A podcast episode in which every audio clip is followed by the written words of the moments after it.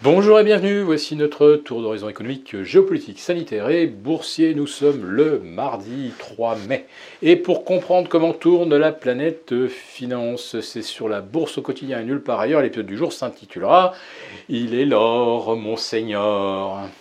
Bon, euh, tous ceux qui sont fans euh, de Louis de Funès se rappellent de cette célèbre réplique d'Yves Montand au, réveil de l'Arpagon de service.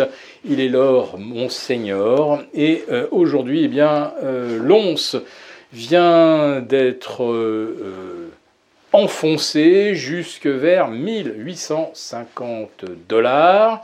Alors, quand nous, on regarde l'or en euros, on se rend pas trop bien compte hein, qu'il a fortement rebaissé depuis les 2000 il y a un peu plus d'un mois, tout simplement parce que dans l'intervalle, eh bien, notre euro, lui, a reperdu 5%. Donc euh, bah, l'or, il en a perdu 7, euh, euh, mais quand vous regardez l'or exprimé en euros, vous avez l'impression que finalement, il tient bon.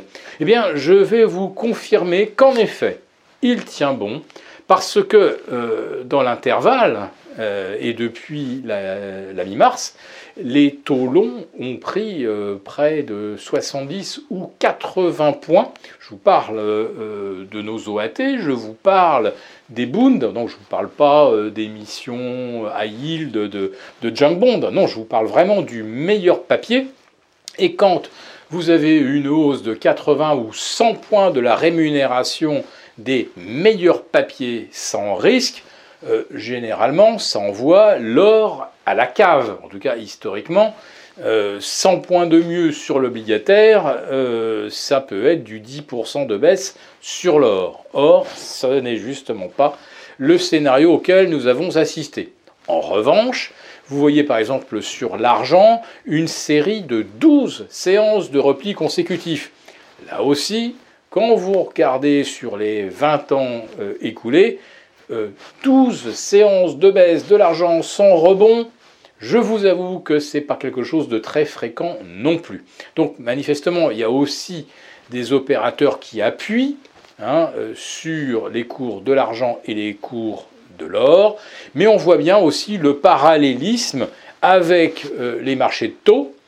les taux, donc symétriquement, eux, ils progressent. Et c'est vrai que sur les 12 dernières séances, vous avez une hausse quasi continue du rendement de nos OAT qui sont maintenant à 1,50. Euh, le Boon, bah, il pourrait atteindre les 1% aujourd'hui. Le 10 ans US, il a atteint les 3% hier.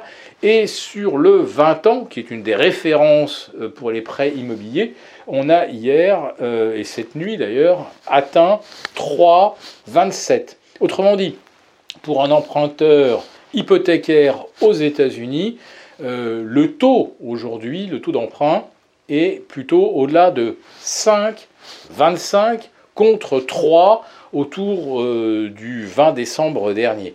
Comme la plupart des emprunteurs américains sont des emprunteurs à taux variable, eh ben, euh, ils payaient 3% d'intérêt fin 2021. Aujourd'hui, ils en payent 5,25.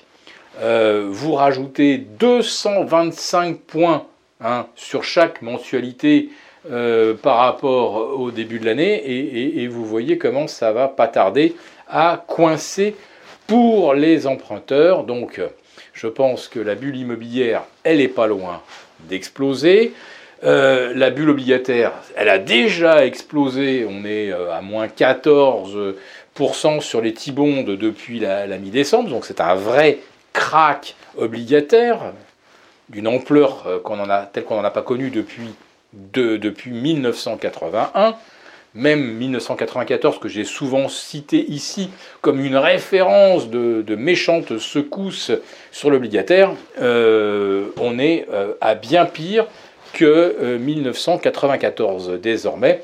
Donc avec ce genre de scénario sur les taux, Derrière la bulle immobilière et la bulle obligataire, euh, ben, on verra aussi exploser la euh, bulle des actionnaires.